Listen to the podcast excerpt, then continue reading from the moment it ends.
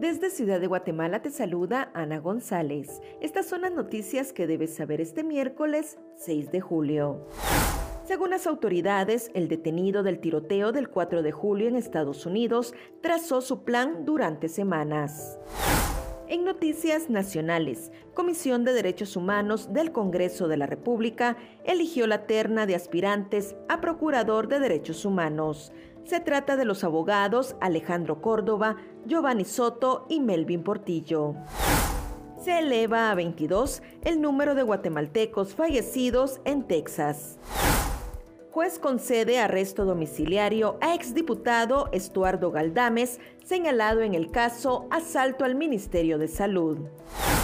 En nuestra sección de República Vive te damos todos los detalles de la Feria del Cerrito del Carmen. También te contamos sobre los principales hechos históricos que marcan las efemérides de este 6 de julio. Eso es todo por hoy. Para mayor información ingresa a república.gt y mantente informado sobre las noticias del día. También nos puedes seguir en redes sociales como República GT.